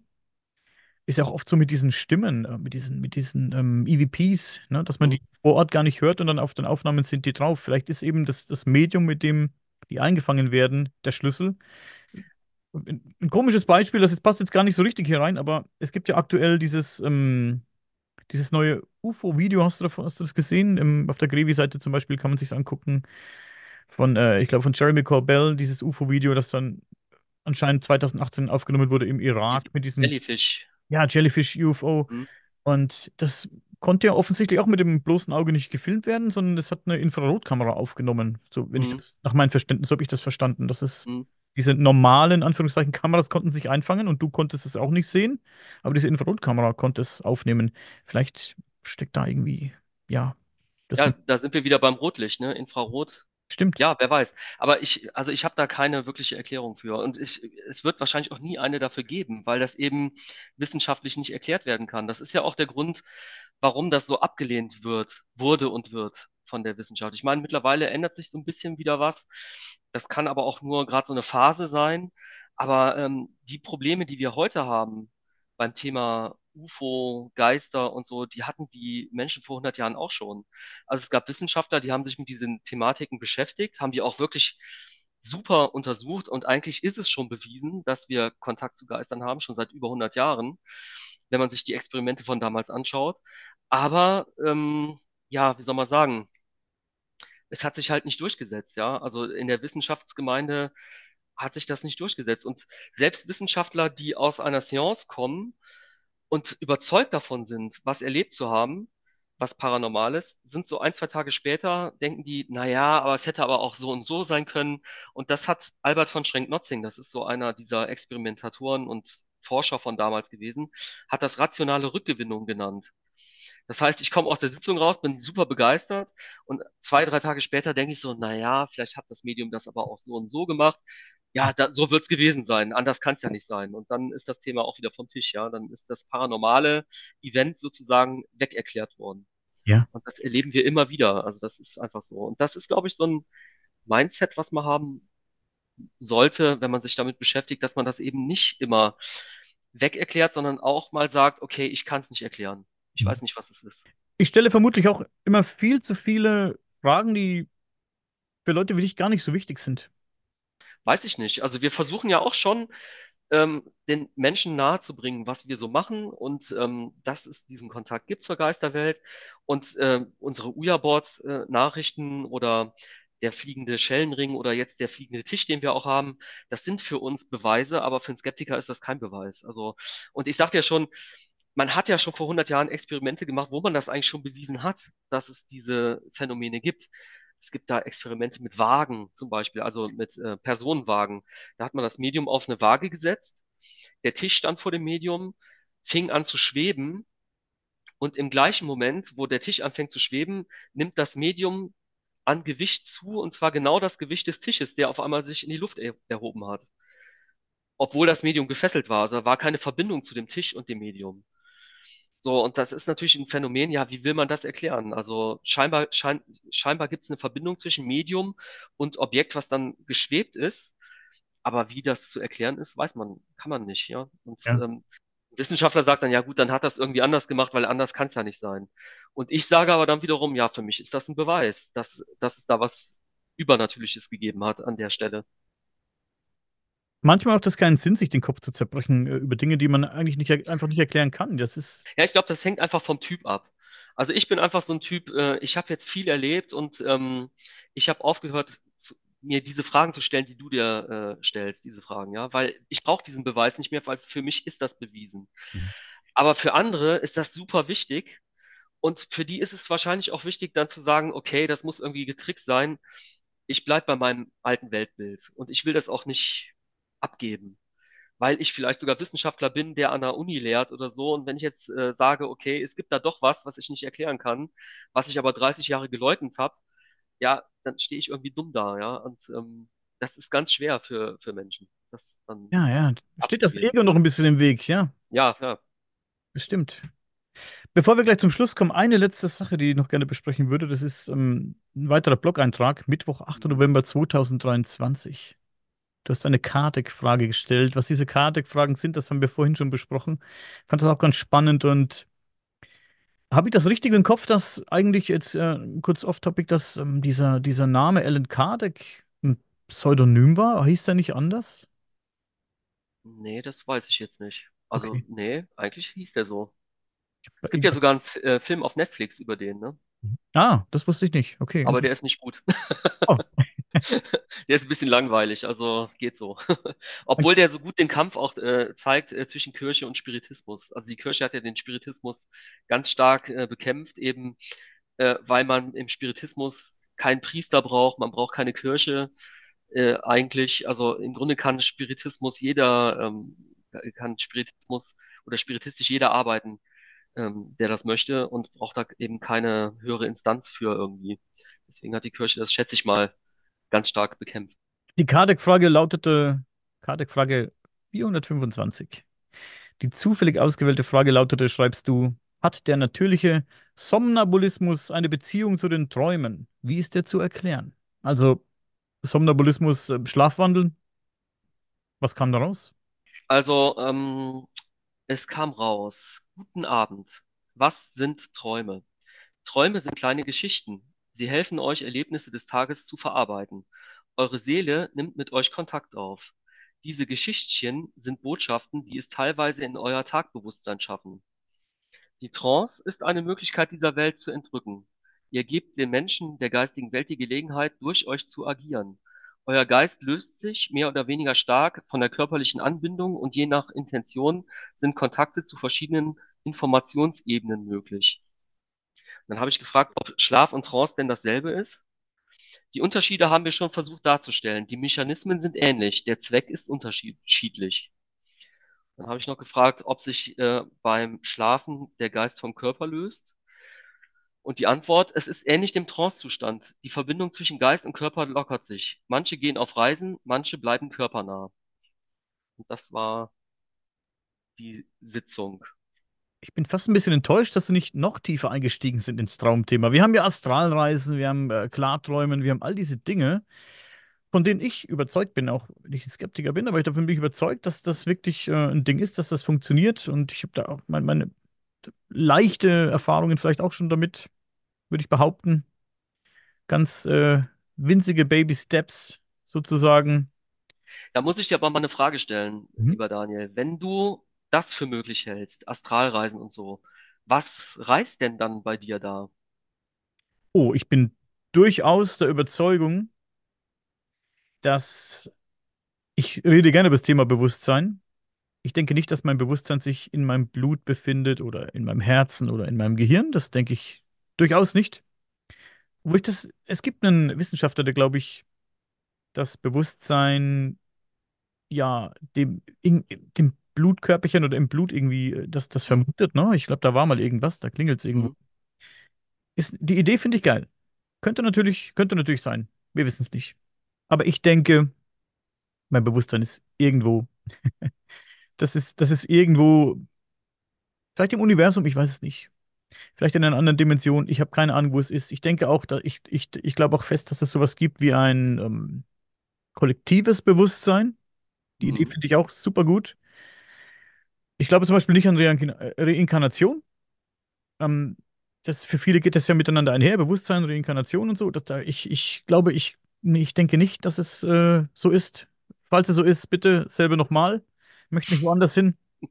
Aber ja, ich denke, ja, mein, mein Bewusstsein geht auf Reisen, um deine Frage zu beantworten, habe ich wieder lang rumgelabert um, um die, um die Frage. Aber ja, ich denke, das Bewusstsein geht auf, geht auf Reisen. Ich kann, mein Bewusstsein ist ähm, außerhalb meines Körpers irgendwo lokalisiert. Ich weiß nicht wo. Das wandert dann umher. Und, und Ja, ich wollte dich so ein bisschen in die Falle locken, ne? Weil Bewusstsein würde ich dann mit Geist gleichsetzen, ja. Und wenn der Geist dann den Körper verlässt und dann auf Reisen geht, so stelle ich mir das vor, ähm, und dann nach dem Schlaf oder nach der Trance oder so wieder in den Körper zurückkommt, ja, dann war der Geist auf Reisen. Geist ist einfach ein anderes Wort dann für Bewusstsein. Vielleicht. durchaus, ja, du hast recht. Das, viele sagen Geist, die Amis sagen Mind, no, Consciousness, Mind, je nachdem, was gerade passt zum Thema. Aber ja, du hast natürlich recht. könnte natürlich, in dem Kontext kannst du es auch setzen, ganz klar, natürlich. Ich denke aber nicht, dass mein, wenn es sowas gibt wie Geister, dass, ich weiß nicht, ob das das Bewusstsein ist, was dann, was dann wiederkehrt oder diese. Antworten gibt. Das ist ganz schwierig. Vielleicht ist ja auch diese, diese geistige Welt mit den Spirits, vielleicht ist das ja auch dieses Kollektivbewusstsein, auf, auf das man dann zugreifen kann. Das ist ja auch, es wäre ja auch ein, äh, ein Füllhorn an Informationen dann. Klar, diese, die, dein Bewusstsein sammelt ja hier in, in diesem Leben die ganzen Infos und dann ist es dann im, im Kollektiv drin. Ja, genau. Also das ist ja das, was ich vorhin gesagt habe. So haben es uns die Spirits ja erklärt, dass es diese Überseele gibt äh, und dass die praktisch Geister entsendet, äh, um Erfahrungen zu sammeln, die dann wieder in die Überseele übergehen. Und diese Überseele ist ja praktisch wie so ein kollektives Bewusstsein. Das ist aber ein Konzept ähm, von vielen. Ich weiß nicht, ob du den Film äh, Astral City kennst. Nein. Das ist ein Film, ähm, der geht, äh, der, der kommt aus Brasilien und äh, der beruht auf äh, auch Geisterdurchsagen von einem brasilianischen Medium. Ich habe jetzt gerade den Namen vergessen. Und da ist es dann wirklich so, wie man sich das vorstellt. Der Geist verlässt den Körper. In dem Film, äh, das ist verfilmt worden, ähm, kommt der Verstorbene erstmal in so eine Art Hölle. Ähm, und er kann sich das gar nicht erklären, weil er hat eigentlich ein gutes Leben geführt, aber er hat halt so ähm, sich ganz ungesund ernährt und so weiter. Und äh, die Geister in der Geisterwelt haben ihm dann gesagt, na ja, du hast halt äh, dich zu Tode gefressen und dich damit praktisch selbst umgebracht. Und deswegen kommst du jetzt erstmal hier in die Hölle. Und dann kommt er hinterher dann aber doch noch in so eine Art Himmel und lebt dann dort und äh, spricht mit anderen Geistern. Und er wird dann auch, glaube ich, zum Schluss äh, wieder reinkarniert. Da bin ich mir jetzt nicht ganz sicher. Aber das ist auf jeden Fall ein Konzept, was dann wieder ein bisschen anders ist als das, was uns die Spirits gesagt haben. Deswegen, ich weiß nicht, ob das alles so stimmt, was uns die Spirits sagen. Es passt für mich in dem Moment und ich nehme das mit Interesse so hin. Aber ob das wirklich so stimmt oder ob vielleicht sogar das christliche Weltbild stimmt oder das hinduistische oder so, das weiß ich alles nicht, ja. Das haben uns jetzt die Spirits gesagt und für mich passt das in dem Moment. Weißt du, was die Inspiration für diesen Film war, von dem du gerade erzählt hast? Ja, wie gesagt, also das waren Durchgaben von einem brasilianischen Medium. Da kann ich dir aber dann nach der äh, Aufnahme nochmal was zu äh, schicken, wenn dich das interessiert. Ich bin mir nicht mehr sicher, wie der hieß, der das äh, durchgegeben hat. Ah, okay. Spannend. Ja, das würde ich mir gerne angucken. Danke. Ja, Ich glaube, mein Problem, was ich habe mit einer Sache, die du gesagt hast, ich, und ich weiß, es beißt sich jetzt ein bisschen mit dem, was ich, was ich gesagt habe, dass ich, an das ich glaube. Aber ich finde die Idee einfach gut, dass es ein Kollektivbewusstsein gibt. Allerdings hast du es ja auch als so etwas Ähnliches wie ein Kollektivbewusstsein beschrieben, das Geister aussendet, um Informationen zu sammeln und zurückzubringen zu diesem Kollektivbewusstsein. Meine. Frage ist eben, was tut es damit, mit diesen Informationen? Da, da, da tue ich mir, da tue ich mich fucking schwer mit dieser, mit dieser, Ja, was macht es, was macht es damit? Ich, ich sammle Infos. Es sind diese Infos hier auf dem Planeten, die, äh, auf, auf, oder auf die, in dieser Welt, keine Ahnung, wo von uns jetzt die Informationen, die sind so plump, die sind so, ja. Naja, aber weißt du, vielleicht, vielleicht sind das nicht Informationen so, wie wir das verstehen, sondern vielleicht geht es einfach nur darum, sich zu erfahren in dieser 3D-Welt, was ja eine Seele, die in einer Zeit- und raumlosen Ebene existiert, eben nicht kann. Und so kann sie sich selbst erfahren in einer 3D-Welt. Sie erfährt ähm, den Ablauf der Zeit, sie erfährt, wie der Körper zerfällt, sie erfährt Verlust, sie erfährt Liebe auf der Erde und so weiter. Vielleicht sind das die Dinge, die die Seele erfahren will. Aber weißt du, ich stelle mir ja dieselben Fragen. Denn ich stelle mir dann die Frage, wenn ich eine Seele bin aus einer raum- und zeitlosen Ebene, dann weiß ich doch eh schon alles. Wo, wo kein Raum und Zeit ist, dann habe ich doch alles schon erlebt. Also dann kum kumuliert ja alles praktisch in diesem Punkt, der raum- und zeitlos ist. Und ich habe ja schon alles. Warum muss ich dann nochmal äh, mein, warum muss ich dann nochmal Teile meiner Seele als Geist in eine 3D-Welt schicken, um sich da zu erfahren? Also ich verstehe es selber auch nicht. Ich weiß es nicht. und, ja, und von diesem, keine Ahnung, Seelenkollektiv, nenn es wie du willst, Kollektivbewusstsein, sprechen wir, oder sprichst du, wenn du darüber redest? Gibt es noch was Übergeordnetes? Das will ich damit sagen, glaube ich. Weiß ich auch nicht. Haben wir auch noch nicht gefragt. Beziehungsweise, nee, gefragt haben wir es noch nicht, aber ich habe mir auch die Frage gestellt, gibt es denn über dieser Seele dann nochmal eine Überseele, die dann nochmal die Erfahrung dieser unteren Seele äh, sich greift sozusagen und wo hört das auf, wo, wo fängt das an? Ne? Also da sind wir dann schon wieder im Makro- und Mikrokosmos, äh, Unendlichkeit, also uns fehlen einfach die Worte für diese Zustände raum- und zeitlos. Wir können uns das gar nicht vorstellen. Richtig. Da hört eigentlich die Diskussion auf. Richtig, da hört sie auf. Wir, wir, dafür haben wir keine, keine Worte mehr. Meine Frage habe ich deshalb gestellt, denn wenn es nichts, angenommen, es gibt nichts Übergeordnetes, dann sprechen wir ja von der, von dem Schöpfer, dem Schöpferwesen, von der Schöpfung. Mhm. Und warum sollte die dann interessiert sein, er Erfahrungen wie diese hier zu machen, wenn sie, wenn sie doch der Schöpfer ist? Ne? Das macht ja weiß ich nicht. Katze ein bisschen in den Schwanz. Es sind, ich weiß, das, es macht keinen Sinn, sich solche Fragen zu stellen, aber ich als Mensch habe immer solche Fragen, ne? Also doch, natürlich macht das Sinn. Also das ist doch super interessant, sich darüber Gedanken zu machen und äh, darüber zu philosophieren und äh, nachzudenken. Das macht auf jeden Fall Sinn. Warum sollte das keinen Sinn machen? Ob wir da zu einer, zu einer Lösung kommen, das wage ich zu bezweifeln. Aber vielleicht können wir uns so ein bisschen annähern. Ja, Hm. Lassen wir das so, äh, so stehen. Es hat äh, absolut Spaß gemacht heute, Carsten. Vielen, vielen Dank dafür. gerne, gerne. Vielen Dank für die Einladung nochmal und hat mir auch sehr viel Spaß gemacht. Ja, super. Und ähm, Leute, guckt mal auf äh, Carstens Seite transinformation.de. Ich werde die unten verlinken. Ja, danke an jeden, der es bis hierhin durchgehalten hat, war ja doch recht lang. Äh, Carsten, ich hätte noch viele, viele mehr Fragen, aber ich glaube, wir heben uns das fürs nächste Mal auf. Es ist ja trotzdem, wie gesagt, Gerne. Über anderthalb Stunden. Das wird dann dort ein bisschen zu lang, ne? Okay, Ja, ich, ich komme gerne wieder und äh, wie gesagt, wir machen diese Uja-Board-Sitzung einmal die Woche. Da wird dann bis zum nächsten Mal wieder einiges zusammenkommen, schätze ich mal.